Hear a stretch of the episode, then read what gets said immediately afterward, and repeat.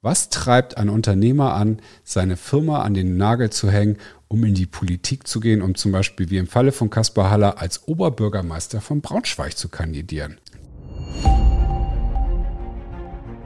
Bisfluencer sind Menschen, EinflussnehmerInnen und MeinungsmacherInnen, die uns nachhaltiger beeindrucken als andere Influencer.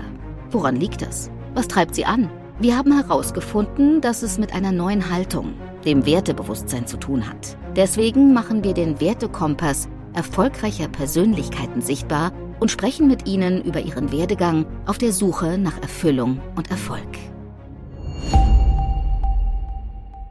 Herzlich willkommen zum Bisfluencer Podcast. Mein Name ist Hendrik Martens und heute habe ich ein sehr, sehr spannendes Thema am Start, nämlich es geht um Politik ein, etwas, mit dem ich selbst ehrlich gesagt nicht so tief in Kontakt gekommen bin, erst seitdem ich Kaspar Haller kenne. Moin Kaspar. Hallo. Genau. Äh, wir machen Audio-Podcast, also winken bringt nicht so viel, aber es ist trotzdem cool, dass du gewunken hast. da freuen wir uns gerade. Und äh, ein bisschen belustigt davon ist äh, Marcel Otto John. Moin. Hallo Henrik und Kaspar. Ich habe nämlich heute zwei besondere Gäste, die äh, nicht nur super erfolgreiche Unternehmer sind, sondern auch extrem aktiv im, äh, im politischen Umfeld. Mögt ihr euch vielleicht kurz mal selbst vorstellen? Es gibt bei uns mal entweder den Faktenpitch über jemanden selbst oder den Storytelling-Pitch natürlich auch. Und äh, ich lass mal, weil Kaspar, den kenne ich schon so gut, mit dem habe ich schon so viel gesprochen, der kommt mal hinten ran. Marcel, was treibt dich hierher? Also, ich bin ja Startup-Unternehmer im Herzen, Startup-CTO, äh, CEO, sorry, und äh, habe verschiedene KI-Startups aufgebaut die letzten 20 Jahre und habe mich aber immer sehr für das Ökosystem engagiert. Ne? Habe jetzt zum Beispiel Entrepreneurs Organization gegründet und Bundesverband Deutsche Startups mitgegründet und immer sehr, sozusagen meine Leidenschaft ist Führungskultur. Wie bauen wir skalierbare Organisationen? Wie, machen, wie schaffen wir die Voraussetzungen dafür, dass Innovation entsteht? Ähm, das ist sozusagen meine, meine politische Ader, ne, so parapolitisch eher. Ähm, ich habe mich auch mal politisch, kommunalpolitisch engagiert, habe sogar auch mal als Oberbürgermeister kandidiert, aber ähm, auf total verlorenem Posten hier in Potsdam und war trotzdem eine tolle Erfahrung ähm, und äh, finde es auch wichtig, dass man sich politisch engagiert. Und aber die letzten Jahre war ich in der Bundeswehr tätig und habe dort äh, geholfen, die digitale Transformation voranzutreiben und das war auch nochmal ein toller Einblick für mich, weil ich gesehen habe, wie Verwaltung im Inneren funktioniert. Und wir haben ja alle jetzt durch die Pandemie auch das Gefühl entwickelt, Moment, an der Verwaltung, da ist irgendwas dysfunktional. Und äh, da konnte ich ganz tolle Eindrücke gewinnen von innen und habe auch meine Thesen und Schlüssen herausgezogen, warum das so ist. Und das hat mich dazu gebracht, jetzt Start-up zu gründen. Das ist äh, sozusagen Entrepreneurs Organization für den öffentlichen Sektor. Unsere Mission ist, die nächste Generation Führungskräfte ähm, aufzubauen und denen sozusagen zu helfen, um agile Rebellen im, in der Mission des Guten zu haben, um um den Beschäftigten des öffentlichen Sektors zu helfen, bessere Gestalter des Wandels zu sein. Also du willst sozusagen das System von, von innen oder von unten heraus verändern und nicht äh, von oben nach unten. So. Immer bottom-up. Aber top-down ist natürlich auch total wichtig, denn ähm, die, die Aufgabe der Führungskräfte, insbesondere der Top-Führungskräfte, ist, die Voraussetzungen dafür zu schaffen, dass sich dieses ganze Bottom-up auch entfalten kann. Die Voraussetzungen sind heute nicht da. Ähm, ich, meine Wahrnehmung ist, die Führungskräfte haben auch nicht ausreichend Verständnis dafür, was erforderlich ist, haben nicht ausreichende Transformationsvision. Deswegen unterstütze ich auch gerne Kasper in seinem Vorhaben, Oberbürgermeister zu werden. Ich glaube, das ist wichtig, dass wir auch mehr mit unternehmerischer Erfahrung in die Verwaltung holen und ähm, finde es ganz toll, Kaspar, dass du dich engagierst. Vielen Dank, lieber Otto. Das ist ja die perfekte Überleitung. Kaspar, erzähl doch mal, was machst du so Cooles? Was ich so mache, ist äh, eine ne Frage, die ich seit Anfang diesen Jahres sehr oft beantworten muss und ich mir vorher so nie gestellt habe. Aber nochmal zwei Schritte zurück. Ich bin 38 Jahre, ich bin eben ganz viel in meinem Leben schon, durfte ich machen, konnte ich machen. Ich habe sehr früh und jung Verantwortung übernehmen dürfen im Familienbetrieb. Bin eigentlich gelernter Landwirt, aber eben auch Vollblutunternehmer, Gründer und vieles, vieles und nichts es gab dann im letzten Jahr eine Sternstunde, das war der 6. November, wo ich Besuch hatte von meinem MDB, also einem Bundestagsabgeordneten, mit dem wir uns verabredet hatten, weil ich äh, Lobbyarbeit gemacht habe. Lobbyarbeit für ein sozialpolitisches Thema, da ging es um Mehrwertsteuerbefreiung von Sachspenden. Jeder kennt das vielleicht, wenn man von der Firma irgendwelche Dinge hat, die man nicht verkaufen kann, Restpost oder irgendwelche Abschreibungen, Fehlproduktion, dann kann ich die nicht einfach schenken, weil ich das Cash-out der Mehrwertsteuer habe in der Bilanz, sondern muss eben das ausführen. Das führt oft dazu, auch gerade bei großen Aktiengesellschaften, dass es günstiger ist, diese Fehlproduktion oder Waren zu verbrennen. Und das ist ja eigentlich total krank. Ja, wir haben auf der anderen Seite eine riesige äh, Klimadebatte und eine Nachhaltigkeitsdebatte, Kreislaufwirtschaft, andere Dinge im Geschäft. Und es ist günstiger am Ende solche Sachen, die gut sind in der Verwendung, die also gespendet werden können, die einen sozialen Nutzen stiften. Es ist günstiger, die Sachen zu verbrennen, als sie wirklich an Menschen zu geben, die darauf wirklich angewiesen sind. So traurig das vielleicht sein mag, aber wo man wirklich was Gutes mit bewirken kann.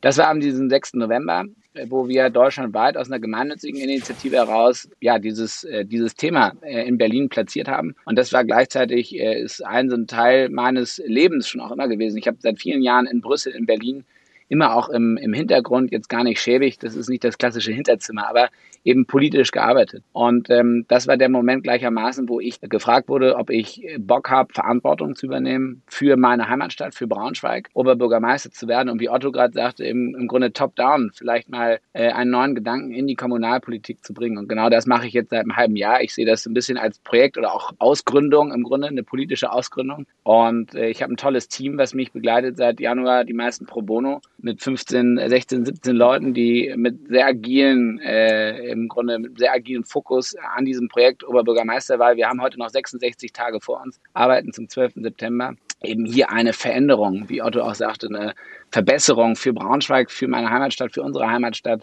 zu erwirken. Ähm, schon natürlich politisch. Es ist klar, dass es jetzt keine unternehmerische Herausforderung ist. Es ist ähm, es sind ganz andere Töne und auch ganz andere Herausforderungen, aber es gibt eben doch ganz viel, was ähnlich ist, was ähnliche Entscheidungsmuster insbesondere abverlangt und auch Entscheidungsfähigkeit. Wenn ich mal kurz einwerfen darf, ich hatte ja das Glück, mit Kaspers Team auch so ein bisschen zusammenarbeiten zu dürfen, so ein paar Erfahrungsaustauschrunden zu machen.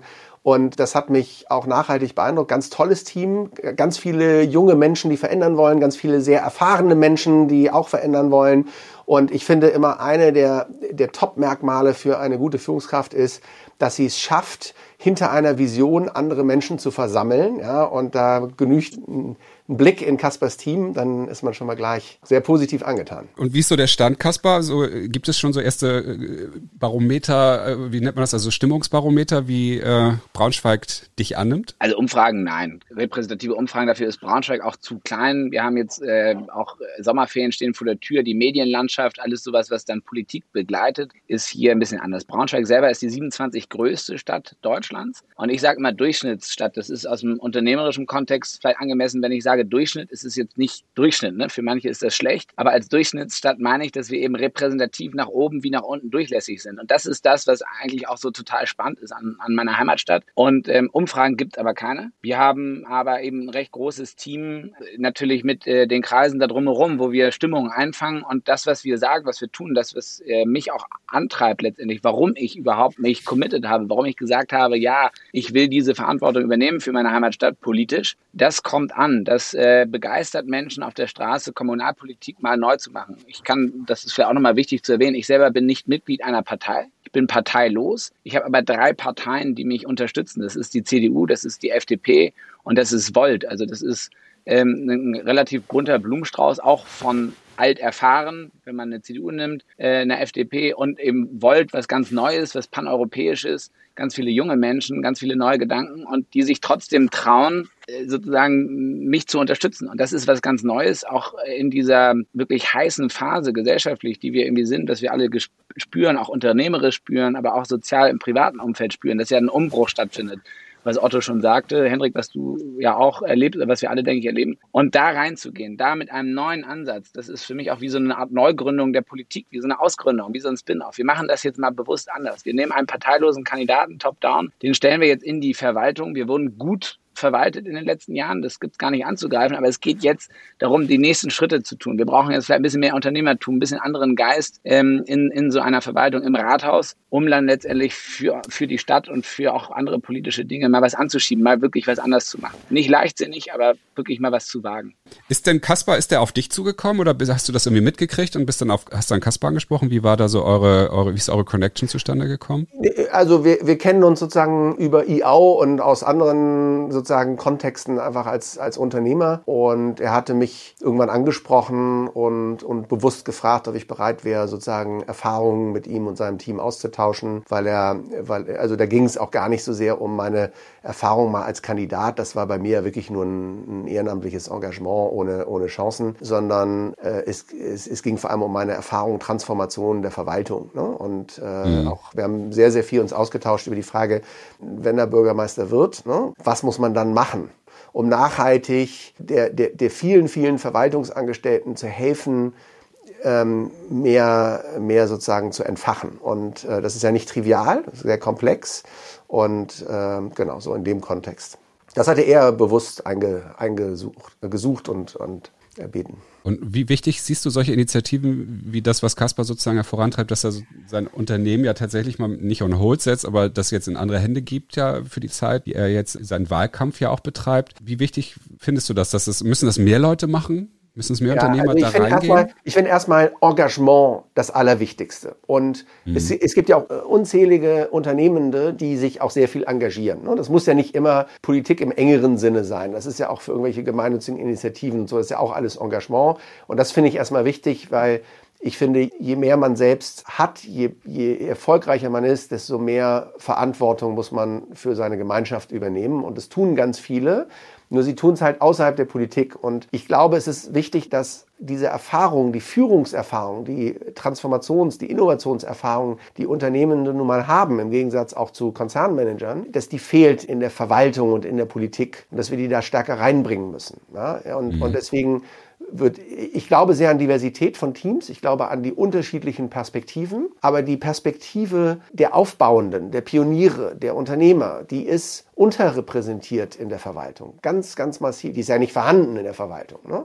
Und, Soll ja auch ähm, verwalten und, und, nicht aufbauen sozusagen. Ne? Ja, genau. Und, äh, und verändern. Aber wir gehen durch Zeiten der Veränderung, durch die Digitalisierung. Aber nicht nur durch die Digitalisierung, auch durch die ganzen, auch die großen sozialen Herausforderungen unserer Zeit, die Bildungssysteme, all das sind Veränderungen unserer Gesellschaft.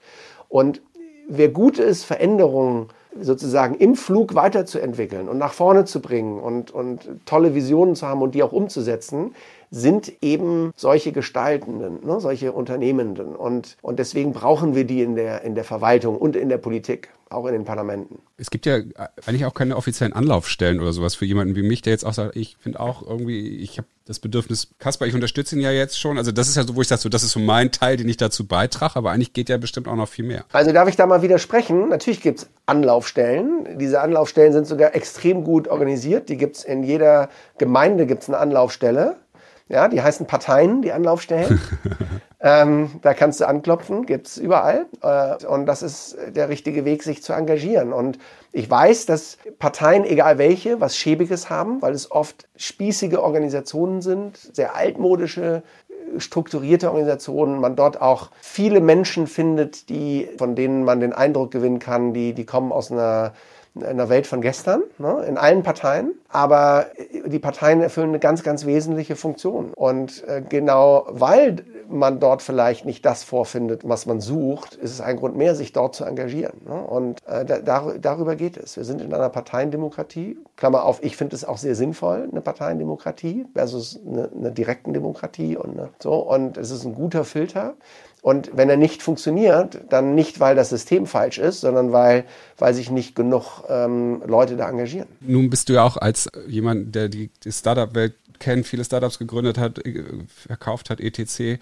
Startup-Gründer gucken ja immer nach der Disruption, nach der Möglichkeit, etwas, was da ist, zu verbessern oder sogar auf links zu drehen. Und ich finde, das ist ja das, der Gedanke, den ich im Kontext der, der Parteien habe. Und wenn du jetzt sagst, ja, du kannst ja bei dir in Lokalpolitik gehen, das, das sträubt sich ja sofort alles in mir. Und dann ist ja der, der Unternehmer gedacht, wie kriegen wir das System eigentlich? Ja, wie, wie kann man das nicht irgendwie, das, es geht da nicht irgendwas anderes. Sowas wie du jetzt mit Startup. Ich glaube, das geht ja in so eine Richtung, das Ganze nochmal neu gedacht, aber du fügst es in bestehende Strukturen ja wahrscheinlich ein. Aber trotzdem disruptest du ja auch auf eine gewisse Art. Was erstmal ganz wichtig ist, was ich ich gelernt habe in meinen vier Jahren Bundeswehr, oder als ich, ich war ja schon vorher äh, sozusagen als Reserveoffizier der Bundeswehr, aber als ich jetzt aktiv plötzlich auch auf äh, sozusagen äh, das System richtig von innen und das Ministerium kennengelernt habe, eine Sache, die ich mitgenommen habe, ist, dass die Beschäftigten im öffentlichen Sektor, dass da ziemlich gute Leute dabei sind und ziemlich motivierte. Ne? So, da hatte ich ehrlicherweise so ein bisschen ein Vorurteil vorher. Ich habe immer gedacht, so, ah, Beamte, ne? so.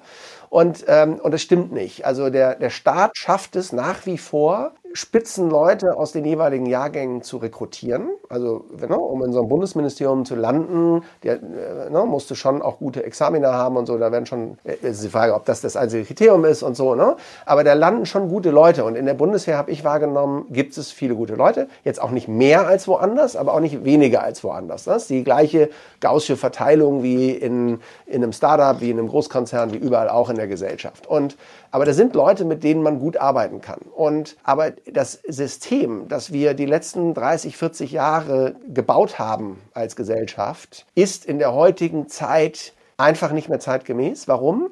weil es ausschließlich auf Stabilität gerichtet ist und ja, laufende Prozesse und so weiter. Wir sind aber in einer Welt, die sich schnell verändert und in dieser Welt brauchen wir ein System, was anpassungsfähiger ist und was vor allem schneller anpassungsfähig ist. Und das kann Verwaltung gar nicht. Verwaltung kann nicht Visionen, kann nicht Anpassung, kann nicht schnelle Entscheidungen, kann nicht ähm, Lernkultur, ja, was ich lieber benutze als Fehlerkultur. Und mhm. äh, das kann alles Verwaltung nicht. Das sind aber essentielle Elemente für eine erfolgreiche Organisation und für einen erfolgreichen Staat, eine erfolgreiche Gesellschaft in unserer Zeit mit vielen Unsicherheiten und so weiter. Und das müssen wir da wieder reinbringen. Und das hat jetzt, also ne, das ist natürlich dann schon, das umzusetzen ist komplex und hat sehr viele Dimensionen. Das hat auch sehr viel zu tun mit Vereinfachung, das hat zu tun mit agiler Kultur ja, so. Und diese Starrheit finden wir in der Art, wie Parteien organisiert sind, genauso wie in der Art, wie äh, Verwaltung organisiert ist, egal auf welcher Ebene, Bund, Land, Kommune. Und da müssen wir uns mit beschäftigen. Und natürlich geht diese Transformation, aber wir müssen uns damit beschäftigen. Und das ist sozusagen das disruptive Element, wenn du so willst, an das ich glaube, heißt Mensch. Also ich glaube an die Kraft der Menschheit und die, das Positive im Menschen und die, die Menschen in der Verwaltung, an die glaube ich sehr. Und Gleichzeitig müssen Menschen lernen, besser zusammenzuarbeiten, besser Visionen zu entfachen, besser PS auf die Straße zu bringen. Und, und das ist etwas, wir sind ja in Deutschland ein Land, das sehr über Fachlichkeit geht. Ne? Wir immer, ist ja schon erschreckend, wie, wie wichtig es ist, äh, nicht nur, dass man BWL studiert hat, sondern dass man äh, Schwerpunkt Marketing hatte, um hinterher in der Marketingabteilung arbeiten zu dürfen. Ne? Ich, ich habe in England angefangen zu arbeiten, da waren meine ganzen Kollegen, hatten Philosophie und Geschichte und Biologie studiert oder sonst was. Und äh, da sind wir sehr stark auf Fachlichkeit. Und in einer Welt, die immer mehr automatisiert wird, die immer mehr KI hat, werden wir mehr Menschlichkeit brauchen, mehr Zusammenarbeit, Kommunikation, Psychologie, so diese Ebenen der zwischenmenschlichen Zusammenarbeit. Ne? Und darauf müssen wir mehr, mehr Fokus setzen. Bundesverband Deutscher Startups gegründet. Ich meine, das äh, war ja für dich wahrscheinlich auch eine spannende Geschichte. Da zum ersten Mal dieses, ich, ich habe, wir haben den Bundesverband Influencer Marketing gegründet. Es war für mich ja Albtraum zu spüren, wie eine tolle agile Idee und wie diese tolle Möglichkeit des, des Influencer Marketings in so ein Vereinskorsett gequetscht wurde mit, mit all diesen äh, Regularien, die wir hatten. Ich habe schon Tag drei keine Lust mehr, ehrlich gesagt, gehabt, weil ich denke so, boah, warum muss das so sein? Ja klar, wenn etwas wahrscheinlich größer ist, braucht es Regularien, aber wie viel braucht man eigentlich und wie agil kann denn sowas sein? Das ist die hohe Schule einer Organisation zu schaffen. Also es geht ja immer um die Balance zwischen unternehmerischer Initiative, Bottom-up-Initiative und Alignment, gute Governance, stabile Prozesse.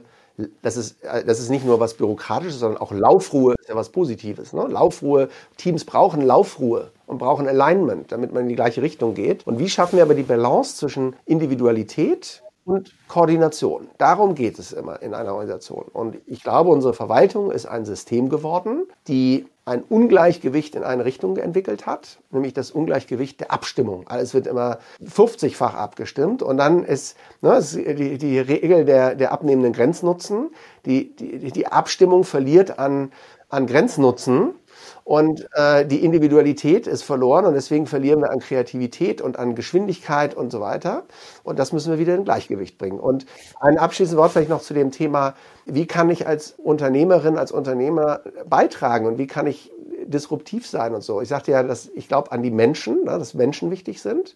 Und wie kannst du das unterstützen? Eine Sache, die immer wieder vergessen wird, ist, was ist die Aufgabe einer Parteimitgliedschaft?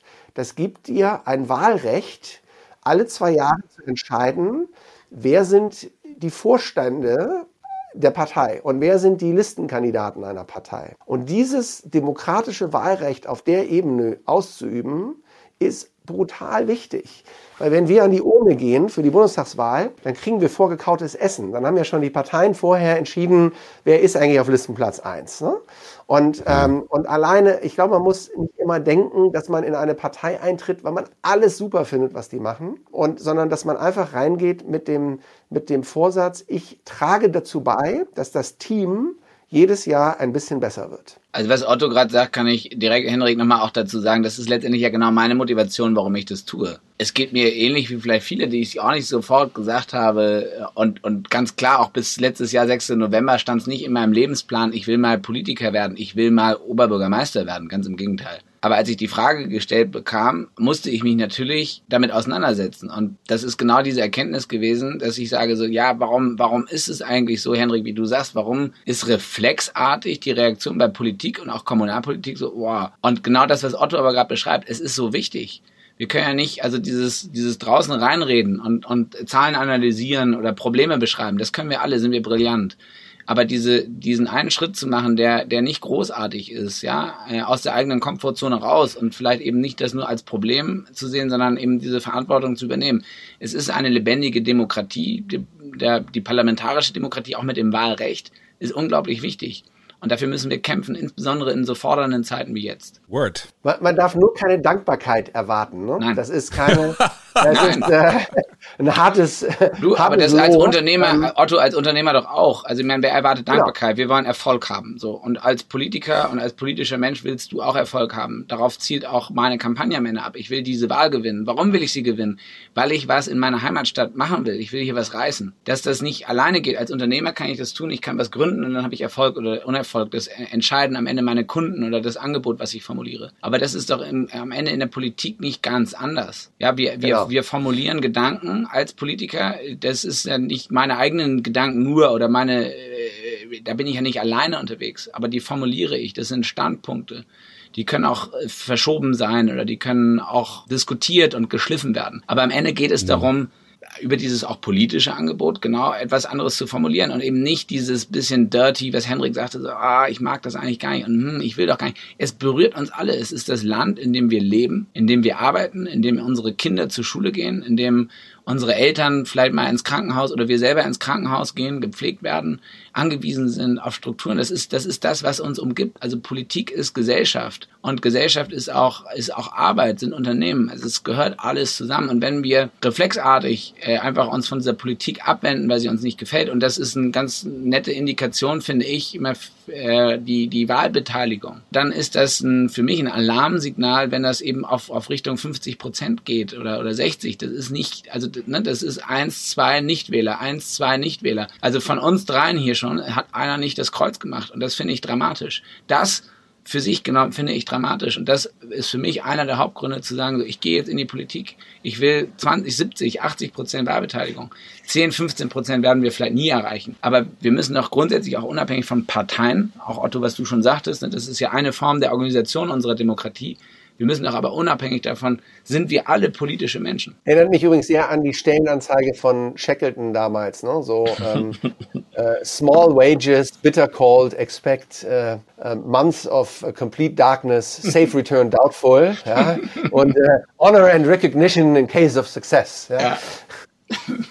Ja, das, das stimmt natürlich. Aber ich finde ja so, wenn eine, eine wirtschaftliche, also wenn ich jetzt als Unternehmer äh, diesen, diesen meinen Unternehmerweg beschreite, habe ich ja so ein Erfolgsmaß, das heißt meinetwegen Geld. Ne, also ich habe, ich schaffe einen finanziellen Wert für mein Unternehmen oder ich. Was ist denn das Erfolgsmaß aber in der Politik? Hast du das, Henrik, als Unternehmer? Ich hatte das zum Beispiel Ge nie. Ein Erfolgsmaß? Ich hatte nie das Erfolgsmaß Geld. Und ehrlich gesagt, wahrscheinlich hätte ich, wenn ich Investmentbanker geblieben wäre, mehr Geld verdient, weiß ich gar nicht. Aber das war jedenfalls nie mein primärer ähm, Incentive. Ich hatte es lange, sehr, sehr lange und hatte dann einen, einen magischen Zeitpunkt, die Geschichte kennt Kaspar ja auch ganz gut, wo ich gedacht habe, jetzt habe ich das erreicht, was ich dachte, was ich erreichen müsste. Ich habe jetzt äh, Autos, Haus, äh, etc. Und jetzt müsste sich doch äh, Zufriedenheit einstellen in meinem Leben, was nicht der Fall war. Mhm. Sondern dann habe ich mich ja, da habe ich mir meine persönliche Sinnfrage ja irgendwann mal gestellt und das hieß dann ja, oh Gott, Hendrik kommt in die die Midlife Crisis. Und da eigentlich war das so ein sehr, sehr heilsamer Moment, wo ich nämlich festgestellt habe, aha, es ist nicht das Maß äh, hier. Ne, what's, what's in for me?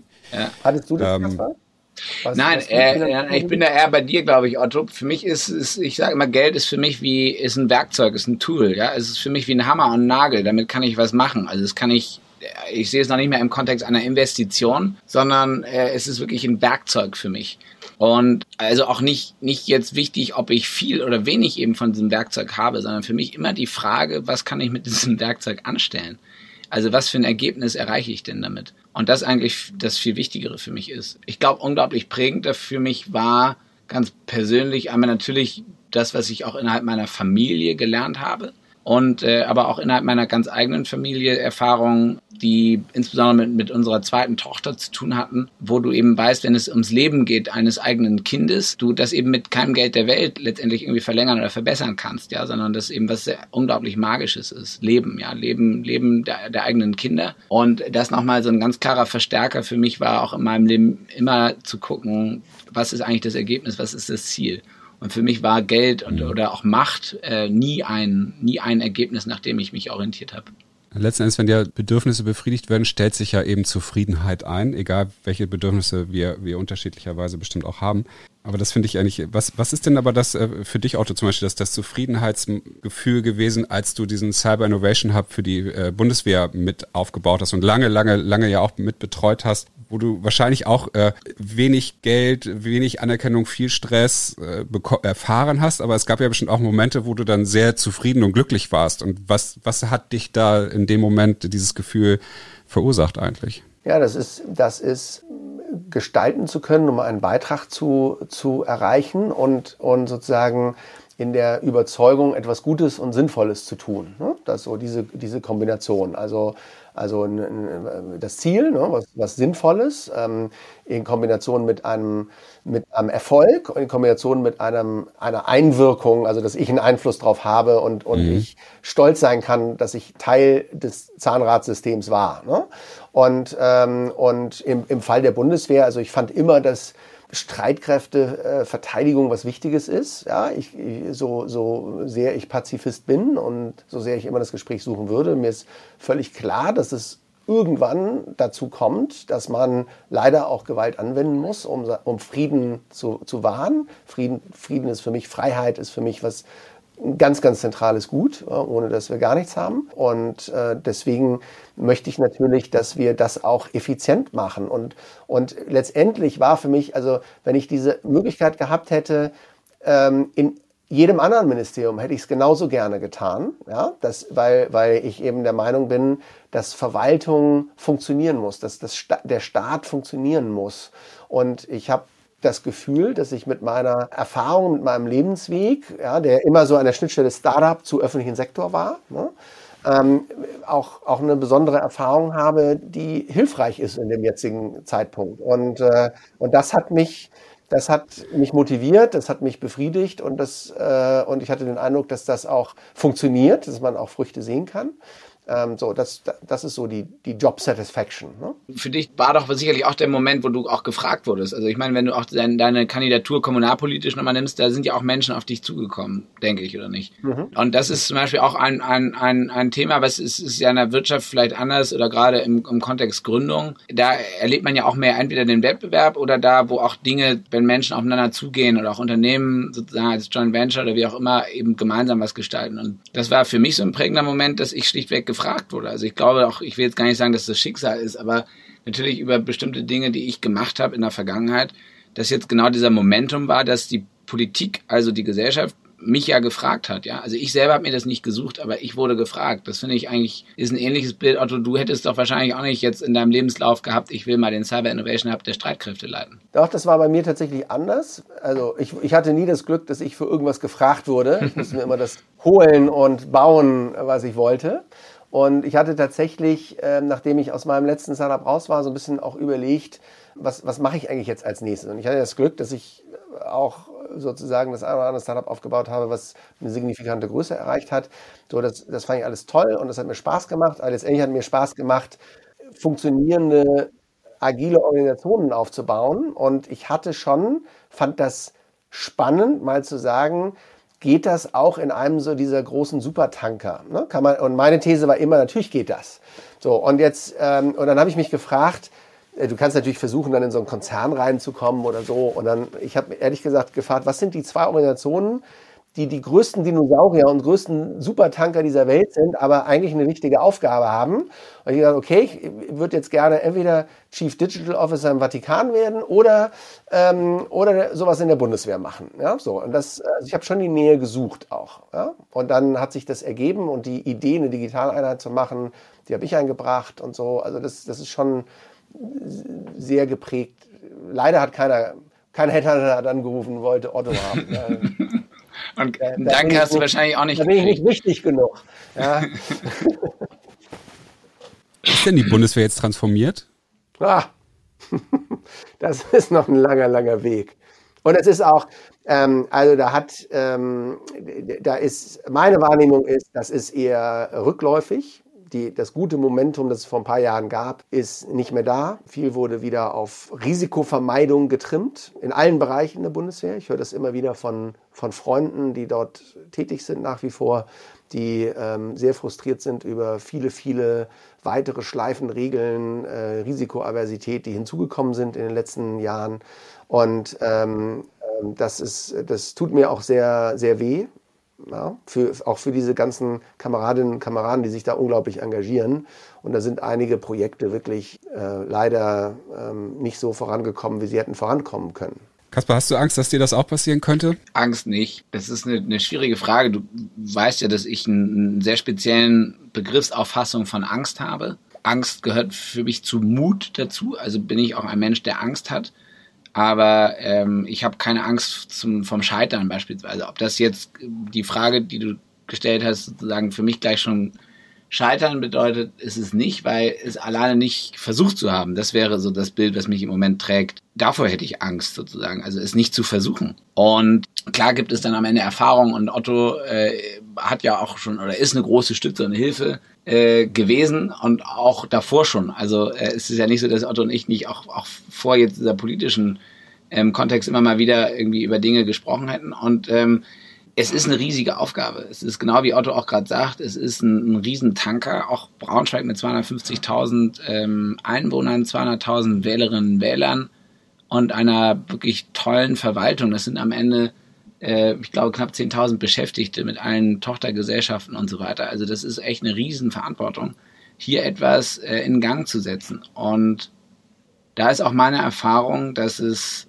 erstens es nicht zu versuchen, insbesondere auch gerade zu diesen Zeiten, die wir alle erleben, grob fahrlässig wäre. Und ich bin einfach wirklich, ähm, ich brenne dafür, das zu tun. Und ich bin unglaublich gespannt und auch aus vielen Gesprächen, die ich jetzt gerade die letzten Monate und tagtäglich führe, erlebe ich immer wieder auch, was Otto beschreibt, es gibt da ganz viele tolle, auch Überzeugungstäter, also ganz viele Gleichgesinnte, die dieser Arbeit danach gehen, also die genau dieses gleiche Mindset im Grunde auch haben für die Daseinsfürsorge, für so eine Stadt und eben nicht für ein Gehalt oder für irgendwie Position oder irgendwas, sondern weil sie wirklich an einem sozialen Gemeinwesen interessiert sind, wirklich Arbeit tun, ehrenamtliche Arbeit tun, die extra Meile gehen und da bin ich einfach unglaublich dankbar und froh, ähm, mich da auch voll ins Zeug zu schmessen. Eben in, auch kommunalpolitisch Verantwortung zu übernehmen, ähm, die auch nicht alleine stehen zu lassen, weil vielleicht Politik gerade nicht die richtigen Antwort hat auf die Fragen der Zeit.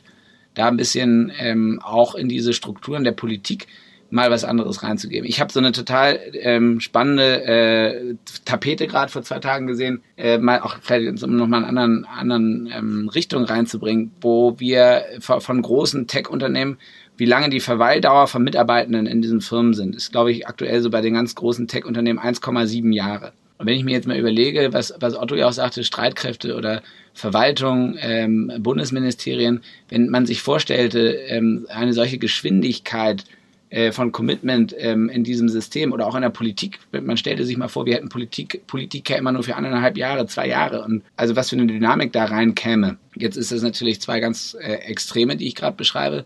Aber ähm, darüber gilt es doch mal zu sprechen und nachzudenken, denke ich. Also das, das mhm. kann ich nur unterstreichen. Und äh, also was ich übrigens sowohl in der Bundeswehr als auch im Verein Startup immer wieder gehört habe und höre, ist, das bringt doch nichts. Du kannst doch diese Beamtenmentalität nicht herausbringen, du kannst das nie zu einem unternehmerischen Laden machen und so. Und natürlich hast du in der Bundeswehr, hast du, hast du Leute, ähm, äh, die werden sich nie verändern. Es gibt so ein paar Referatsleiter, an die ich gerade denken muss im, im BMVG. Es gibt auch ein paar Abteilungsleiter, die, die werden das nie, die werden Transformationen nicht verstehen, weil sie sich, nicht weil sie schlechte Menschen sind, sondern weil sie sich nicht vorstellen können, dass man Dinge auch anders machen kann mit einem, ähm, nicht nur zehn Prozent besser, sondern zehnmal besser und zehnmal schneller. Das können die sich nicht vorstellen.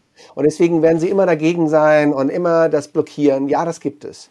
Aber du, wenn du einmal startest, dann kommen Leute aus allen Bereichen der Bundeswehr, vom Gefreiten bis zum Vier-Sterne-General, kommen und sagen, wow, das ist eine tolle Vision und das brauchen wir und da will ich irgendwie mitbauen und, und ne, wir hatten am Ende so eine Community von, weiß nicht, ich glaube 10.000 Leuten, die da mitgemacht haben und ähm, das gibt's überall. Nicht alle, aber es gibt diese Nukleen. Und das Gleiche erlebe ich jetzt mit Start-up. Da sagen mir, die Unternehmerkollegen sagen mir, oh Gott, das, das schaffst du nie, das geht nicht. Es gibt ein paar Stiftungen, äh, ich versuche natürlich auch ein bisschen Fundraising zu machen dafür. Äh, Stiftungen sagen mir, oh, glauben wir nicht dran, ne? so. Und gleichzeitig merke ich, wie, wie jeden Monat 10, 20, 30 neue Leute dazukommen und sofort sagen, und aus der Verwaltung, junge Führungskräfte der Verwaltung, auch teilweise auch sehr erfahrene Führungskräfte bis hin zum Staatssekretär, kommen und sagen, wow, das ist genau das, was wir brauchen und toll und da will ich mitbauen. Und wir brauchen nicht 80 Prozent, die da mitmachen. Es reichen erstmal 1 Prozent, 2 Prozent, hoffentlich dann irgendwann 10 Prozent. Aber das ist auch eine Erfahrung, die ich aus Unternehmen habe. Es hängt an ganz wenigen Führungskräften, die, die sozusagen mutig vorangehen, die diese Voraussetzungen schaffen. Die allermeisten Menschen sind so gut wie ihr direkter Vorgesetzte. Ja, so. Und, ähm, und wenn, man, wenn man darüber kommt und bessere Führungskräfte hat, ja, dann, dann ist ganz viel möglich und dann werden die 10% Leute, die Lust haben auf Veränderung, die kommen ganz von alleine und dann, und dann ist es toll, was aus ihnen wird. Wie sieht denn da deine Vision aus? Also wo, wenn das jetzt alles gut läuft, wo, wo, wo geht das hin? Verzeih, wen meinst du jetzt von uns? Äh, jetzt gerade meine ich dich, Otto, ähm, okay. im, im, Kontext von Startup und danach kommt natürlich ja. Kaspar auch direkt mit, mit seiner Vision. Aber wo, wo, du baust ja jetzt irgendwas auf, was äh, immer größer wird, wo immer mehr Leute zukommen. Also du sagst, du fängst jetzt mit sozusagen ein Prozent an und wirst, das wird ja dann größer. Was ist so deine Vision dahinter? Ja, ich bin ja angetreten mit meinen Chefinnen mit einer sehr mutigen Transformationsvision und musste schon am Ende meiner Zeit feststellen, die, ist jetzt erstmal so gescheitert und habe mich, also ja, wir haben viel Tolles gemacht, aber die ganz große Transformationsvision war jetzt erstmal nicht so weiter fortsetzbar. Und ich habe mich gefragt, was bräuchte man denn, um das erfolgreich zu machen? Und ich bin zum, zum Schluss gekommen, also erstmal, es, es, sind gar nicht so sehr die Gesetze. Ja, ja, da muss man einiges verändern, aber das Problem heißt nicht Haushaltsrecht und heißt nicht Vergaberecht und so. Das, wir haben ein sehr gutes Rechtssystem, das sind sehr gute Sachen, aber was die Verwaltung daraus macht und die Führungs- und Zusammenarbeit der Kultur, Kultur und die Organisationsstrukturen und Prozesse und so weiter, die sind dysfunktional für die heutige Zeit. Und was braucht man dafür? Das hat ganz viel, das hat zu 80 Prozent mit Menschen zu tun. Die müssen das ja verändern und gestalten. Und ich bin zum Schluss gekommen, dass es zwei Dinge braucht. Das erste ist, wir brauchen mehr Diversität bei den Spitzenführungskräften. Das ist zu einseitig besetzt. Unsere Minister und Ministerinnen und die Staatssekretäre und die B9er, ja, also die Abteilungsleiter und so weiter, sind sehr, sehr einseitig aus einem bestimmten politischen oder Verwaltungssystem. Das muss viel diverser sein. Und damit, also ich bin schon seit, seitdem ich geboren bin, über die Genderfrage hinaus. Ja, das, das meine ich gar nicht. Das ist selbstverständlich. Ich meine Startup-Unternehmerinnen in der, äh, als Staatssekretär oder als Abteilungsleiter und so weiter. Ne? Und, ähm, und da brauchen wir mehr Diversität, damit wir diese Perspektiven einbringen. Das ist eine Sache. Das ist natürlich eine politische Aufgabe. Das ist, es gibt auch Vereine wie zum Beispiel Querwechsler Netzwerk, ne, die das fördern. Und das Zweite, was wir brauchen, wir müssen den Leuten, die wollen, aber noch nicht können, die müssen wir befähigen Ja, wir nennen das Public Entrepreneurs, Leute, die im öffentlichen Sektor unternehmerisch, unternehmerische Initiative zeigen. Die müssen wir befähigen, diese Veränderungsverantwortung aufzunehmen. So, und das ist, und da, da haben wir festgestellt, da gibt es einen weißen Fleck auf der Landkarte, weil du lernst nicht an der Verwaltungsakademie, wie du gestaltest. Das lernst du da nicht. Ja, das ist auch, sollten wir mal ändern, aber heute lernst du das da nicht. Und du kannst es auch nicht studieren. Das ist ein Erfahrungsgut. Transformation ist ein Erfahrungsgut. Und und wie transportieren wir das? Und ich hatte ja das Glück, EO mit aufbauen zu dürfen und über vier Jahre sehr prägen zu dürfen. Und da haben wir ja das Gleiche gemacht für die Unternehmerwelt. Wir haben ein System geschaffen, wie man lernt, Unternehmerin, Unternehmer zu sein, erfolgreiche Führungskraft zu sein, auf einem sehr nachhaltigen Konzept. Und, ähm, und das sozusagen Elemente davon übernehmen wir jetzt in Startup und wir helfen sozusagen die nächste Generation Führungskräfte und Gestalter zu bauen. Also ist das so das, was auch für Kaspar extrem wichtig ist, das Thema Public Entrepreneur zu werden, sozusagen. Oder zu ist er, ist er ja schon, äh, aber da noch irgendwie dann deine Erfahrungen und die, die Möglichkeiten, die du bietest, äh, mit einfließen zu lassen. Ja, und für mich ist es äh, kurz gefasst letztendlich das Mindset. Also dieses, was Otto auch gerade beschreibt, einfach die Bereitschaft dazu, bestimmte Dinge einfach nicht als gegeben hinzunehmen, sondern ähm, trotzdem nachhaltig etwas anders zu gestalten und äh, das nicht als Widerspruch hinzunehmen. Und das ist natürlich, äh, wir erleben das jetzt gerade im Wahlkampf auch, gerade politisch ist das äh, eine ziemlich heiße Kiste, weil es hier nicht oder in den seltensten Fällen leider um die Sache geht, als vielmehr eben um ganz andere Dinge. Und das macht es natürlich nochmal so viel komplexer, wenn wir jetzt die Was? Meinungsbildung auch von Standpunkten oder bei Parteien vielmehr Positionen, das ist ein kleiner, aber feiner Unterschied, ähm, eben damit ins Kalkül reinnehmen. Und gleichermaßen dann am Ende natürlich die Politiker oder auch oft eine so bescholtene Verwaltung, wenn wir jetzt das Ganze neurologisch nochmal angehen, ist es ja auch, also die Objektivisierung, am Ende sind es Menschen, genau wie Otto auch sagt, die am Ende das machen. Ja, das ist ja nicht, das ist ja nicht die Partei oder es ist die Verwaltung, sondern es sind am Ende immer Menschen. Und das ist auch für mich gleichermaßen die große Hoffnung, das auch zu schaffen im Übrigen. Ja, also ich, ich bin da total positiv eingestellt. Und das ist auch einer der großen Treiber, warum ich das mache ich habe da gar keine, du hast vorhin auch nach, nach Angst vielleicht gefragt, ich habe da gar keine Angst vor, weil das sind alles Menschen. Das ist so ein bisschen wie bei Jim Knopf, der, der, der Scheinriese, ja, das sind am Ende, das sind alles Menschen. Und das ist das, was, was es so toll macht, ähm, da auch reinzugehen ähm, mit dieser Vision. Hier äh, nochmal ganz einfach platt ausgedrückt für meine Heimatstadt, in der ich groß geworden bin, der ich unglaublich viel zu verdanken habe. Schule, äh, Kindergarten, Musikschule, all das, was wir alle in unserem Lebensweg auch erlebt haben, ein Stück weit zurückzugeben, einfach eine Verbesserung in diesem großen ähm, Tanker, in diesem großen System zu bewirken. Und das ist dieser kleine Stein, den ich vielleicht bin, dadurch, dass ich die Dinge mal anspreche von meiner etwas anderen Perspektive, die ich mir, die ich jetzt einnehme, auch in meiner Position als Kandidat das etwas anders zu tun, weil ich, weil ich, und das ist vielleicht auch die Magie, bei mir ganz konkret gar nicht in der Notwendigkeit stehe, anders wie auch Otto das beschrieben hat, ne, wenn wir klassische Karrieren im öffentlichen Sektor uns angucken, äh, habe ich auch großes Verständnis, dass viele Menschen sich das wahrscheinlich gar nicht so erlauben können, wie ich mir das im Moment erlaube, weil für mich jetzt ja nicht meine Karriere daran hängt, ob ich jetzt Oberbürgermeister werde. Wie lange bist du jetzt in dem Game drin? Ähm, also ein politischer Mensch bin ich mein Leben lang ähm, und in dem äh, das Projekt sozusagen Kandidatur und Kampagne Kaspar Haller mache ich aktiv seit Dezember letzten Jahres. Also sechs Monate, gute sechs Monate jetzt. Ich weiß noch, wie du, du hast mich ja angerufen und gesagt, ich, es ist, äh, ich, ich trete über eine große rote Linie. Richtig. Und äh, Du bist ja jetzt sozusagen, wenn ich bin ja Geschichtenerzähler und bin ja großer Freund der, der Heldenreise, das weißt du ja. ja. Äh, wo befindest du dich denn jetzt gerade auf der Heldenreise? Du bist jetzt im unbekannten Land mittendrin und hast wahrscheinlich schon die ersten großen Herausforderungen gehabt. Was waren so die ersten spannenden Begegnungen, die du so für dich hattest? Ah, da gibt's zahlreiche, viele, äh, teilweise unterirdische, teilweise ganz tolle Begegnungen. Also es sind, ähm, äh, ich hatte die meisten ähm, die meisten zahlen eigentlich auf ein ähnliches Konto auch schon ein, die wir, das wir schon immer wieder erlebt haben, sind so reflexartiges Verhalten von vielen Menschen, die denen ich begegne, ähnlich wahrscheinlich der, deine, der, die du selber auch schon beschreibst, so Politik, oh, und dann, oh, wenn dann mhm. viele sehen dann noch die CDU vielleicht als erstes, dann wird es auch noch irgendwie, hat jeder da seine Haltung zu. Wenn es, wenn ich dann erzähle, ich habe drei Parteien, die mich unterstützen, dann, das ist eigentlich so der, der, der größte Moment, wo dann Menschen mir überhaupt anfangen zuzuhören. Ist so eine von den Beobachtungen, die ich oft habe und die ich ganz erstaunlich finde, wie eben reflexartig ähm, so auf Politik und, und, und so etwas eben reagiert wird, ja. Das ist eigentlich immer wieder so auch aus dieser Heldenreise ähm, das, was mich begleitet und äh, für mich immer wieder dieser magische Moment, äh, die einfach viele, die mich begleiten. Ja, also dieses Team, von dem Otto von auch sprach, was der auch schon hat kennenlernen dürfen, wirklich einfach tolle Menschen, die mich begleiten, nicht weil sie davon irgendwas hätten, nicht weil sie einen Vorteil dazu haben, sondern weil sie genau im Grunde meiner Inspiration folgen und das ist vielleicht auch eine meiner größten Fähigkeiten als als äh, Superheld, der ich an der Stelle äh, dann sein darf in diesem Bild. Ähm, ja, meine Wegbegleiter zu inspirieren, denen den Grund zu geben, mich zu begleiten, nicht nicht, ähm, weil ich dann Oberbürgermeister bin, sondern weil ich diese Reise mache, ja, weil diese Reise gerade für uns der, der Weg ist, der uns vereint. Und das ist eigentlich so ganz toll, wie, wie viele Menschen da doch ganz schnell auch zu begeistern sind, für sowas einzustehen. Und ich würde auch noch mal eine Perspektive einbringen wollen.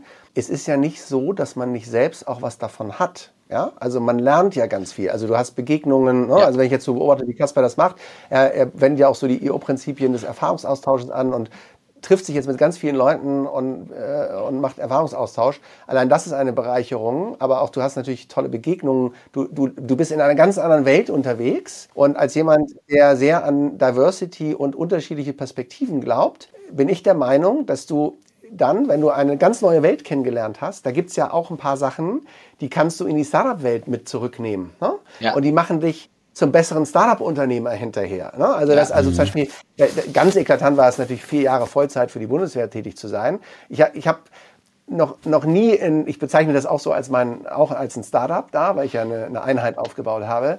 Ich habe noch nie so wenig verdient und gleichzeitig war ich noch nie so reich, äh, als ich das wieder verlassen habe. Ja? Ja. Ähm, äh, weil ich aber so viel dazugelernt habe.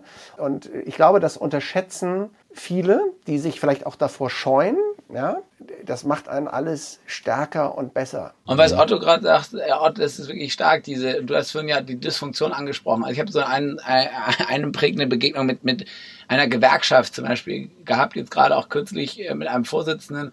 Und das hat erstmal eine halbe Stunde gebraucht ähm, von, und viele Fragen meinerseits, bis, bis ich eigentlich erstmal auf Augenhöhe war, ja bis erstmal so viel Druck aus dem, also da war so viel politisch, da war so viel Geschichte sozusagen über wahrscheinlich über Jahrzehnte schon aufgestaut ähm, bis ich überhaupt erstmal bei dem Menschen war. Und, und ähm, das, das ist dann unglaublich spannend und, und natürlich eine riesige Lernkurve, wo ich immer wieder auch erlebe, wie, wie eben Politik, wie, wie komplex eben dieses System ist und, und wie man dem trotzdem menschlich äh, begegnen kann. Und da sind wir wieder vielleicht bei der, bei der Heldenreise auch, ja, das sind alles Menschen, auch Politiker sind Menschen. Also das vielleicht weniger auch zu objektisieren und mal zu sehen, dass man den Menschen dahinter guckt und auch die Motivation begreift also auch das ist wieder ein super wichtiger Punkt. Ja, man kritisiert von der Außenlinie immer so leicht, ja, diese, diese ganzen Beamten, ja, die sind ja, die, die sind nicht mutig genug. Ne? Ich finde, die sind extrem schlau, weil die optimieren sich in einem existierenden System. Das ist ja, ähm, die, die, die Beschäftigten des öffentlichen Sektors werden ja nicht gut behandelt. Ne? Wenn du da Initiative zeigst, so, das ist, und, und das nicht perfekt läuft, das ist karriereschädlich und du wirst teilweise menschlich richtig schlecht behandelt dann. Ja? Und äh, also ich habe es an mehreren Beispielen hautnah erlebt, wie schlecht man, wie schlecht die Beschäftigten des öffentlichen Sektors behandelt werden können teilweise von ihren direkten Vorgesetzten auch und vom System und von der Politik und so und von den Medien. Ähm, und die optimieren sich in diesem System. Das darf man dabei nicht vergessen. Ja, und das ist klug und das würde jeder von uns auch tun in diesem System. Finde ich einen sehr, sehr spannenden Perspektivwechsel, was ich als Unternehmer tatsächlich auch da, daraus nehmen kann aus dieser, äh, wie sagte Kaspar aus der fremden Welt, äh, der, der, der Politik oder des ganzen Apparats ja auch dahinter. Und das finde ich, da dachte ich jetzt auch so, wow, das finde ich jetzt auch spannend, ne? überhaupt mal mit einem Gewerkschaftler zu sprechen, den psychologisch, emotional abzuholen, zu sagen, hey, komm, ähm, ihr könnt zusammen mehr erreichen. Das geht ja wahrscheinlich, ist ja wahrscheinlich aus dem Gespräch mit Kaspar motivierter rausgegangen, als er reingegangen ist, hoffe ich zumindest. Und das finde ich halt wieder toll, ne? wo ich denke so, wow, und da lernst du ja auch so wirklich natürlich ganz viel für, für deine eigene unternehmerische Tätigkeit auf jeden Fall. Also ja, ja, und um, um, um, um vielleicht mal ganz kurz auch nochmal das konkreter zu fassen und mal in die Bundespolitik kurz in den Wahlkampf einzusteigen. Wenn ich mir überlege, ich meine, wir werden uns äh, relativ sicher von irgendeiner absoluten Mehrheit irgendwie verabschieden können. Wenn ich mir jetzt angucke, wie sich aktuell alle Parteien positionieren, äh, auch über ihre Programmatik, dann wäre es doch, wenn wir das mal als Gedankenspiel machten, wir würden eine, beispielsweise auch eine, eine, ich sag mal, zumindest eine Art von Zusammenarbeit äh, vorher schon mal so ein bisschen ausdefinieren.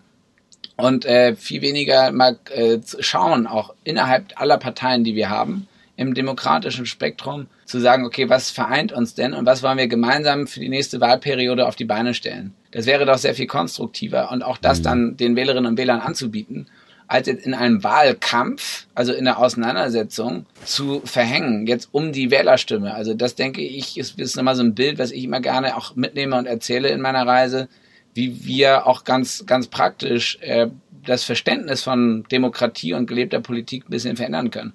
Und das ist das, was du gerade beschreibst mit so einem Gewerkschaftsfunktionär oder Geschäftsführer ähm, in einem Gespräch mit einem Politiker die, natürlich mu muss man sich da nicht anschreien, auch wenn man vielleicht unterschiedliche ähm, Verständnisse über bestimmte Herausforderungen hat. Viel stärker und viel schneller können wir doch eine Verbesserung für alle Beteiligten machen, wenn man eben immer an der Lösung sich orientiert. Ich glaube übrigens, ich bin mir nicht sicher, ob Deutschland schon reif ist für diese Transformation. Wenn ich den Wahlkampf bis jetzt beobachte, nehme ich nicht wahr, dass Transformation Führungs- und Zusammenarbeitskultur, diese Sachen ein Thema sind. Ne? Wir sind, wir reden darüber, ob es ein Bundesdigitalministerium braucht oder nicht. Ja, das ist ehrlich gesagt ein völliger Nebenkriegsschauplatz. Ja?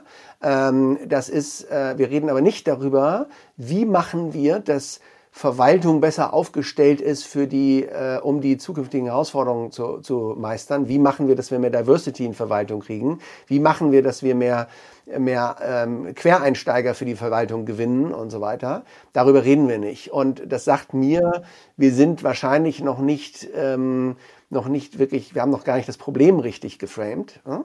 Ähm, das ist so ein bisschen, bisschen schade. Ich hätte mir erhofft, dass die, der Frust der Pandemie da in mehr äh, umschlägt. Und das, worüber wir heute diskutieren, ne? Führungskultur, wie macht man eigentlich die Veränderung einer Stadtverwaltung und so, das muss auf die politische Agenda. Das muss von den Wählerinnen und Wählern eingefordert werden. Und wir sind noch zu sehr auf der Ebene, ah, der, der, der blöde Minister sowieso, die, die blöde Kandidatin so noch die, die, die raffen es einfach nicht. Die sind zu blöd, die haben es nicht hingekriegt, die sind korrupt oder die sind keine Ahnung was, ja, inkompetent. So, und das ist zu kurz gesprungen. Ja, Ein praktisches Beispiel, Otto, noch dazu für mich in der Klimapolitik, die ja wirklich absolut wichtig ist. Wir haben den New Green Deal auf europäischer Ebene. Wir haben, glaube ich, ein ganz gesundes Bewusstsein auch im Bund, im Land, alles gut. Was passiert jetzt in politischen Wahlkampf? Ähm, das wird sich unter botenen Jahreszahlen ja, 2035, 2030, also wie oft ich da verschiedene Dinge jetzt schon gehört habe, bis wann auch Städte, Kommunen klimaneutral sein wollen. Wo ich sage so, wow, ich gucke doch auf die Ergebnisse. Also mein, ich als, ich als dann zukünftiger Oberbürgermeister, und das sage ich auch im Wahlkampf ganz deutlich, ich würde niemals eine Zahl hinschreiben, weil ich muss da erstmal gucken, was kann ich, wie kann ich das erreichen? Ich würde immer sagen, ich will es so schnell wie möglich erreichen. Ja, wenn ich die Möglichkeiten hätte, das zu tun, dann würde ich das gerne bis 2025 erreichen. Ne? Wenn man jetzt mal unser System schon mal anguckt und so, halte ich das für absolut ausgeschlossen, dass wir das so schnell schaffen. Otto, das sagtest du ja auch gerade. Aber deswegen ist doch, ist doch schon mal die Position vollkommen falsch, jetzt eine Jahreszahl äh, auch in eine politische Debatte mit reinzubringen, in einen Wahlkampf anstatt mal zu gucken, wie sind denn die Ergebnisse? Was sind denn eigentlich die Stellschrauben, an denen wir drehen können, um dieses Ziel zu erreichen? Und dann können wir uns darüber vielleicht diskutieren, in welcher Jahreszahl das sein wird. Also das ist nochmal so ganz praktisch. Ja, ne? Also wie geht's, werden Debatten dann nicht geführt? auch immer wieder unendlich viel ja. um diese persönliche Positionierung innerhalb des Systems und irgendwas für sich zu claimen, was dann gerade opportun ist und äh, dadurch irgendwie einen persönlichen Vorteil zu. Ich glaube, das ist ja auch so eine Ebene, die die ich auch oft nicht verstehe. Ist, äh, geht's den, geht's gerade den Lenkern der, der politischen Ebene, geht's denen darum, etwas zu verändern oder geht's darum, sich selbst irgendwie gut, gut hinzubauen? Aber das ist irgendwie so ein Extra-Thema, finde ich. Ich finde es halt schon, schon spannend, weil ihr habt, ich glaube, ich nehme euch das total ab in eurem Mindset, dass ihr an etwas Größerem arbeiten wollt, dass ihr was Nachhaltiges machen wollt, ne, dass ihr da drin rüttelt. Aber ich sehe dann die Player, ich habe ja auch lange eine ganze Zeit in der Werbeagentur Werbung für zwei Parteien gemacht, durfte dann also auch wichtige politische Leute kennenlernen, die, wie sie eigentlich hinter dem Ganzen dann doch waren. Das hat mich ja irgendwie, irgendwie nachhaltig verstört, weil da ging es ja wirklich, ah, jetzt können wir hier, die, die Baerbock hat ja abgeschrieben, geil, das nehmen wir uns jetzt und machen da draus was. Und ich so, worum geht's hier eigentlich, Leute? Ne? Mhm. Und das ist so, das ist so, so, so, so, äh, ja, verstehe ich nicht. Ne? Also genau dieses Mindset ja auch zu ändern, das ist, glaube ich, eine spannende Geschichte, aber führt, glaube ich, für heute zu weit. Aber ich würde noch ja. gerne eine Sache nämlich reinholen, ist, warum wir diesen Podcast heute gemacht haben, war ja ein kleines Update-Gespräch, was Kasper und ich hatten. Und er erzählte mir gerade, was so los ist. Und äh, da kam dieser Satz auf, äh, dieses Zitat, it's, it's too big to fail. Ne, weil wir gesagt haben, wieso, wieso geht das eigentlich so, funktioniert das alles noch weiter? Und dann äh, genau diese fremde Welt, von der wir jetzt ja so abschließend gesprochen haben, ist ja so riesig, aber sie ist ja so, ich habe für mich die ganze Zeit das Bild davon, von, von einem, ne, die Erde ist ja mit 85 Prozent mehr bedeckt oder ich mhm. weiß jetzt die Details nicht und das ist ja eine komplett unbekannte Welt, aber sie ist so riesig und sie ist um uns herum und das finde ich halt so faszinierend. Warum äh, kann so etwas so groß sein und so eine Macht haben und aber so weit weg sein auf der anderen Seite? Finde ich irre. Das ist übrigens auch ein Grund, warum es auch schon wirtschaftlich, also viele, wir fragen uns ja immer, wie machen wir, dass Deutschland ein Innovationsstandort bleibt. Ne? Und meine, meine These ist, was Startups äh, und Wissenschaftler und so weiter brauchen, ist, ist nicht primär Geld, das haben wir sehr, also Investment, ne, das haben wir sehr viel. Ähm, es gibt auch viel Geld für die Forschung sondern äh, im Fall der Forschung ist es wirklich die Bürokratie. Es ist erschreckend, wie, lang, wie viel Zeit ein Wissenschaftler, eine Wissenschaftlerin damit verbringen, den nächsten Förderantrag zu stellen ja. und so. Ja, das ist erschreckend, diese Bürokratie an den Universitäten. Ja. Und für Startups ist es Kunden.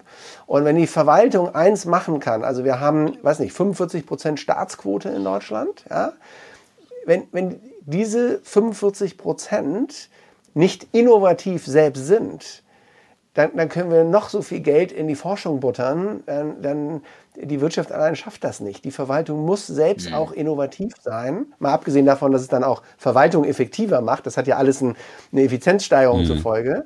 Aber das ist natürlich auch ohne, ohne dieses, das ist ein so großer Player im Marktgeschehen, so gigantisch. Ja, Siemens, also, ja, Siemens ist ungefähr so groß wie die Bundeswehr. Ne? Das muss man mal in, das ist eine, das ist gerade mal ein Ministerium in Deutschland und ist so groß wie der fünftgrößte DAX-Konzern. Und, ähm, und das ist so gigantisch alles, das ist tatsächlich, wir können es nicht scheitern lassen. Es geht nicht. Mhm. Also ich denke auch, diese, diese, diese Ohnmacht ähm, ist ja das eine. Ich habe auch gro große, großes Vertrauen in unser System. Nochmal, das will ich gar nicht ähm, in Abrede stellen, ja. Die das Potenzial ist gleichermaßen so riesig. Das ist ja eine Entwicklungsschnur, die das auch genommen hat. Die Strukturen und auch der, der Wohlstand, die Wertschöpfung und auch das Miteinander. Wenn man auch Deutschland nochmal im europäischen Kontext sieht, das ist eine Erfahrung, die ich gemacht habe, auch insbesondere im Studium und, und Leben im europäischen Ausland, dass wir ja durch diese Zäsur auch des Zweiten Weltkrieges als wirklich äh, eklatanten Einschnitt auch in unsere Demokratie und in unsere Grundstrukturen im Grunde ja einmal so, eine, so einen blanken Tisch hatten und dann ähm, sich sehr viel entwickelt hat jetzt in den, ähm, ja, in den letzten äh, 70 Jahren, 80 Jahren. Und ähm, wir jetzt allgemein in diesem Zustand nach Alphabetisierung, Elektrifizierung, Industrialisierung, Digitalisierung, das ist ja vielleicht auch nochmal so Otto deine Geschichte, KI und so einfach diese Potentials, die sich jetzt ja nochmal explodieren, also diese Skalierungsgröße, das heißt diese Welle, natürlich auch diese Ohnmacht, die das da mit, mit reinbringt, ähm, im Grunde nochmal so, so, so viel äh, krasser im Grunde darstellt. Und das wird aber gelingen, gleichermaßen ähm, bin ich da überzeugt, weil, weil wir eben, weil wir da grundsätzlich ein gesundes System haben. Es braucht aber, und das ist es, ähm, diesen bisschen anderen Ansatz ähm, und diese Veränderungsbereitschaft auch in die, ähm, in der ja, in der Verwaltung, in unserer Politik, in, in jedem Einzelnen, der letztendlich in diesem System einen Beitrag macht. Und die Fähigkeiten haben wir. Also die, die digitale Welt zeigt ja das. Die grenzt ja nicht aus. Sie, sie, sie hat ähm, andere Limitierungen. Aber auch als digital denkender Mensch, und ich glaube, also ich denke mal, dass ihr versteht auch, was ich meine, es ist nicht ganz einfach, äh, ähm, ist das ja genau dieses Riesenpotenzial, auch so 82 Millionen äh, Bundesbürger in Deutschland da im Grunde zu vereinen. Also wenn man das digital denkt als als Einzeleinheiten das tatsächlich in einem System funktionabel zu bekommen und diese Dysfunktion eben aufzulösen. Und dafür muss sich Politik, mhm. Verwaltung, all das gesamte System wird sich ändern, so oder so. Das steht für mich ohne Frage. Also das nochmal als ganz klare Aussage. Es ist nicht die Frage, ob, sondern es ist die Frage, wie und wann das passiert. Und es ist ja nicht nur die, das Digitale, ne? das ist ja, das betrifft ja alle, also ne? Ökologie. Ja, wir, wir können nicht ähm, 10 Milliarden und mehr Menschen auf diesem Planeten sein und kein, keine Innovation haben, wie wir ressourcenschonender, nachhaltiger äh, leben. Also da, da müssen wir sagen, da muss der Plan sein, dass wir wieder auf zwei Milliarden Menschen kommen. Ja? So, ähm, und, und wenn das nicht der Plan ist, dann muss es halt ähm, äh, dann muss es halt mit Innovation passieren. Aber so wie es jetzt ist, geht's nicht. Und genauso erleben wir am Coronavirus, äh, wir, wir brauchen auch Antworten auf, ne, in, einer, in einer Welt, die offener ist, brauchen wir Antworten, wie bekämpfen wir so eine Pandemie schneller. Äh, ja, die, die Pest hat einfach mal die Hälfte der Bevölkerung hingerafft. Ähm, so, wenn wir das nicht wollen, dann, dann müssen wir innovativer werden. So. Und das ist in allen Bereichen, ne? Wasserqualität, keine Ahnung, alles. Und, ähm, und deswegen brauchst Veränderungen und Wertschöpfung und Innovation. Ist halt nur schwer, wenn die Hälfte der Politiker äh, nie eine Erfahrung gesammelt haben, wie man verändert, wie man innovativ ist und wie man Werte baut. Ne? Also sind ja regiert von der Welt, von Menschen, die eine Karriere gemacht haben, vom von der Klassensprecherin zur Bundestagsabgeordneten. Ne? Und das ist geil, also Otto, wenn du sagst, das ist immer wichtig zu unterstreichen, das ist ja kein Angriff auf, auf, ne, auf da, dass das jetzt schlecht ist. Das ist aber, also da, so ist es. Brauchen wir auch, aber nicht ist keine nur, Wertung. Ne? Ja, richtig, genau. Also, also, also ich glaube an Diversität. Das ist, wir brauchen, es gibt ja nicht die, den einen Weg, die eine Wahrheit, das eine Ziel, sondern wir müssen, wir müssen diese Perspektiven besser einbringen. Und wir haben heute ein System, was extrem monolithisch ist. Es beginnt damit, dass wir diese Karrieresilos haben. Du machst Karriere in der Verwaltung oder im Konzern oder im Startup. Wir haben ja nicht mal eine Durchlässigkeit zwischen Konzern und Startup. Wir, wir, wir drei als Unternehmer sind ja alle uneinstellbar aus Perspektive eines Konzerns. Ne? Muss man sich mal auf der Zunge zergehen lassen. Ja? Und, ähm, und, und da wird auch Größe wird immer, also wie oft höre ich von, von Konzernvorständen, ja, wir können ja keinen Startup-Unternehmer einstellen, die haben ja immer nur 300 Leute geführt. Die haben immer noch nicht verstanden, Size does not matter. Ja? Und, Definitiv. Ähm, Aber Zeit, Zeit does matter, deswegen springe ich jetzt hier nochmal rein. Kaspar, du hast ja gesagt, wir sollen, wir sollen mal Otto hier ranholen, weil der hat, der hat da was, äh, wo Menschen, ähm, die so, so sind wie ich, die sagen, ich möchte eigentlich gerne irgendwie meine unternehmerischen und menschlichen und coacherischen, was, also meine Fähigkeiten einbringen, um irgendwie einen Wandel mit zu fördern. Ja. Und äh, das kann ich nur unterstreichen, weil das, was mit, Start, mit Startup, das finde ich eine ultra spannende Geschichte. Ich glaube, das ähm, bietet ja auch, auch jemand wie mir wahrscheinlich noch möglich, auch wenn ich jetzt nicht äh, äh, Führungskraft im, äh, im öffentlichen Apparat bin, aber äh, mit den Fähigkeiten, vielleicht die ich habe, kann ich da ja auch unterstützen mit Sicherheit. Und das können ja bestimmt auch andere, oder? Definitiv. Absolut. Ich weiß, Otto, äh, ich weiß nicht, ob du oder ich, aber äh, für mich ganz kurz wäre eben nur genau der Punkt. Ottos unglaublichen Fähigkeiten sind eben wirklich diese Brillanz, die Analyse und die Skalierfähigkeit, also wirklich Dinge auch von klein ganz groß zu machen.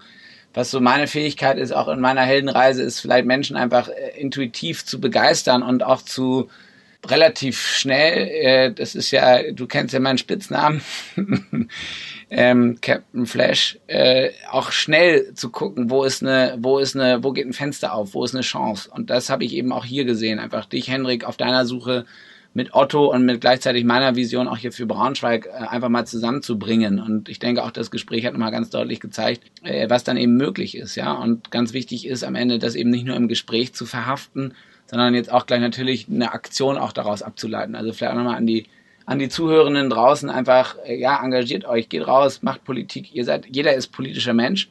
Ähm, meldet euch, kommt ins Gespräch, äh, gibt Feedback, äh, kritisiert ja, auf Augenhöhe und äh, dann gemeinsam können wir da eine Menge reißen. Wir haben ja mittlerweile eine wachsende Community und dürfen die sich bei euch melden direkt? Absolut. Wir haben auch, also äh, Startup ist ein Netzwerk von Beschäftigten des öffentlichen Sektors für Beschäftigte des öffentlichen Sektors. Ach doch. Aber wir haben ganz viel helfende Hände. Wir haben ganz viele Unternehmerinnen und Unternehmer, die gesagt haben, tolle Vision, wir wollen auch einen funktionierenden Staat, wir wollen das unterstützen, wir, wir mhm. enablen, enablen Public Entrepreneurs.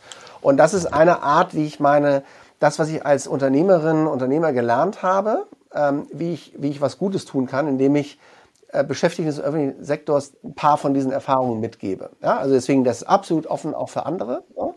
Ähm, und sozusagen als helfende Hände das, ähm, das zu unterstützen. Kaspar, wie kann unsere Community dich unterstützen? Ähm, auf jeden Fall äh, spread the word. Ja, es gibt, äh, jeder hat die Chance, auch Politikverantwortung zu übernehmen. Es ist gar nicht so schwer. Ja, diese rote Linie, die äh, einen vielleicht reflexartig erstmal zurückschrecken lässt, ist gar nicht so, so groß.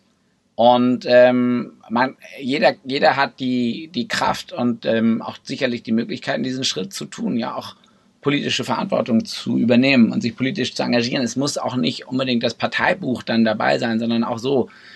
Und äh, erreichbar bin ich über Social Media, über kasperhaller.de, Haller jetzt äh, für die Kampagne für Braunschweig, Braunschweig besser machen. Und jetzt noch 66 Tage bis zur Wahl. Aber auch darüber hinaus steht für mich klar auch äh, über mein gemeinnütziges Netzwerk, äh, Stiftungsarbeit, aber auch Start-up mit Otto. Ich werde, egal wie, weiter an dieser Mission arbeiten. Das ist jetzt für mich ein Infinity Game. Also für mich ist es auch nicht, dass mit der Wahl, äh, mit dem Wahltag dann alles vorbei ist, sondern ich, ich werde weitermachen, egal was passiert. Und ähm, freue mich auf Austausch, aus Inspiration und in der großen Hoffnung, immer mehr Menschen, ähm, auch Unternehmerinnen, Unternehmer zu motivieren, mitzumachen und sei es über eine Unterstützung von Start-up, ähm, anderes politisches Engagement zu unterstützen. Wir haben eine Demokratie, die es wert ist, dafür zu kämpfen. Das ist kein Given, das ist kein Automatismus, der einfach so bleibt, auch bei der Größe des Systems vorhin besprochen, sondern wir müssen dafür kämpfen. Es ist der Moment, denke ich, auch vom Sofa aufzustehen und was zu tun. Heute bauen wir unser Morgen und wir müssen das gemeinsam machen, alle zusammen. Ich, bei dem äh, Appell kam jetzt auch noch so dieser, dieses Ding, wir brauchen mehr Staatsfluencer. Also ich komme aus diesem ganzen Influencer-Marketing-Zeugs und sehe die Macht, die da ist. Ne? Ich sehe es einfach, was jemand mit einer Million Fans, Followern, wie auch immer, bewegen kann, wenn sie oder er das will. Ne? Und äh, ich glaube, das Mindset brauchst in, in, auch im Staatsapparat. Jetzt nicht nur von Politikern, die wissen auch diese Tools irgendwie einzusetzen oder sich coole Experten geholt haben, dass sie lustige TikTok-Videos machen können, sondern äh, so jemanden wie dich, Kasperner, der, der du die Message hast, der du jetzt aber noch lernen musst oder darfst, äh, wie du Reichweite aufbaust. Das wäre so der wichtige nächste Schritt ja, für dich. Ne? Und ich, ich glaube, das sind ja so. Und jeder weiß, wie, wie schwierig das ist. Und gerade im politischen Geschäft ist es noch schwieriger, weil es so ja auch dirty ist, wie du sagtest. Ja, also dieser Reflex kommt ja nicht von ungefähr, der ist ja gelernt. Otto hat von der Lernkultur gesprochen. Der ist ja, das ist ja nicht irgendwie, weil es so ist, ist ja kein Gesetz, sondern es ist gelernt, es ist trainiert. Und ähm, das ist vielleicht das, wofür ich auch am, am meisten kämpfe, wenn ich sage, ich will 70 Prozent Wahlbeteiligung erreichen. Ich kämpfe gegen diesen Reflex. Ich stehe für eine Lernkultur in der Politik. Menschen, auch insbesondere junge Menschen, alle Diversity, whatever ähm, Background und, und Möglichkeiten für Politik zu begeistern. Es gibt nur dieses eine Land, es gibt nur diese eine Politik. Das ist jetzt nicht alternativlos, das ist nicht fatalistisch, das meine ich nicht. Aber lass uns doch dafür kämpfen, lass uns diesen Reflex mal abtrainieren und uns ernsthaft damit auseinandersetzen. Was, welche, welche Entrepreneure fallen euch noch ein, die neben euch in diesem gesamten politischen Umfeld aktiv sind, die etwas gestalten, die irgendwie Karriere machen im äh, in diesem Feld? Mir fallen spontan einmal äh, Joint Politics ein, bei denen ich auch ähm, mich beworben habe, sozusagen Anfang des Jahres aus Berlin, wo es auch aus der, ich sag mal, EO-Umfeld einige gibt, die, die als Fellows sozusagen arbeiten. Das ist eine GmbH auch, die politische Talente suchen und fördern. Sehr breit aufgestellt. Das ist so eine Initiative, die ich gerne nenne. Denn ja, eins sind auch Julius van der Laar zum Beispiel, der auch viel in diesem Beratungsumfeld unterwegs ist. Einige. Kann ich dir sofort jemanden nennen, nämlich mein guter Freund Thomas Heilmann.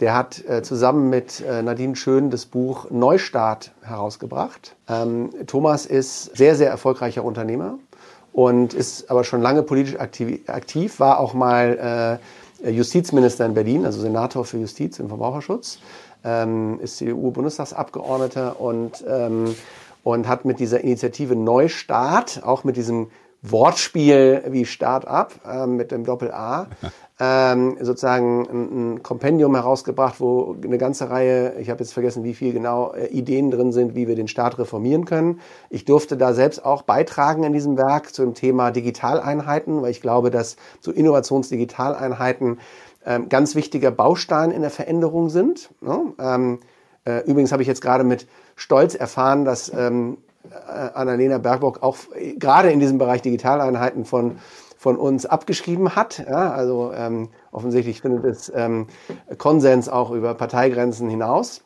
Ich bin übrigens kein CDU-Mitglied, muss ich dazu sagen.